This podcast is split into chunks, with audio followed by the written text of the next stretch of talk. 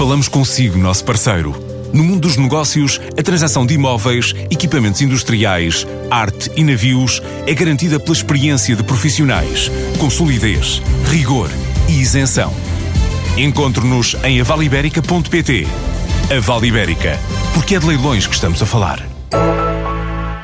Os mercados externos têm sido a prioridade para a portuguesa Carmwood, mas agora a empresa, que se assume como líder europeia em madeira tratada, acaba de investir 170 mil euros na instalação de 690 módulos de painéis fotovoltaicos nas fábricas de Pegões e Almeirim.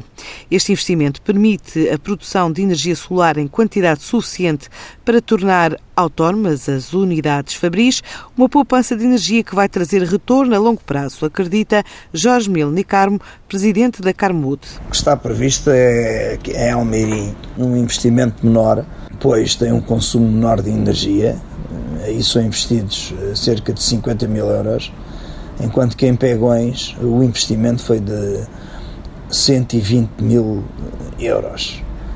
Eh, estamos neste momento a iniciar um investimento de 260 mil euros nas nossas instalações de Oliveira de Frades, nas, nas duas unidades Fabris, uma da Carme SA, outra da Carme Estruturas em Madeira. Pergunta o que significará em termos de poupança na fatura energética atual. A poupança nas quatro instalações Fabris está prevista em 77 mil euros anual. Claro que os turnos da noite continuarão a trabalhar com a energia da rede. O projeto encontra-se em pleno funcionamento. De Oliveira de Frades estará pronto dentro de aproximadamente três meses.